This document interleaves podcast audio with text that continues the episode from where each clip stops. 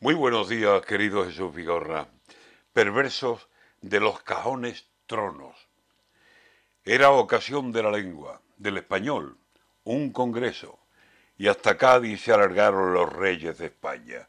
Acierto, Cádiz, con un sol de marzo que pedía sombra y fresco, con la gracia derramada por las calles, se hizo pueblo para decir a los reyes, les ofrecemos asientos, quedan dos cajones libres, para ustedes son.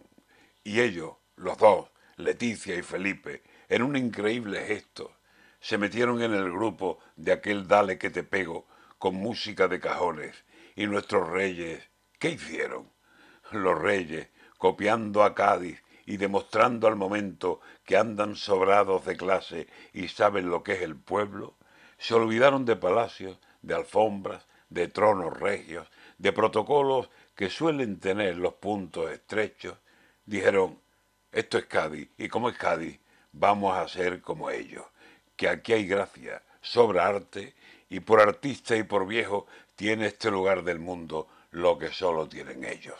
Y los reyes tan cercanos, tan en son con el momento y con la gente de Cádiz, no dudaron y se fueron en busca de los cajones y se sentaron en ellos. El mejor trono de España estaba en la calle puesto. Cádiz lo puso, y de lujo, con ritmo de Cádiz dentro. No hay sillones en España que no envidien este asiento. Doña Leticia y Felipe en Cádiz, que alto subieron sentándose en los cajones colocados en el suelo. No hay trono más elevado que el que está al nivel del pueblo. Y don Felipe tocando la caja como un palmero, Faltó que alguien dijera con gaditano salero, no hay república que pueda con esta estampa, maestro.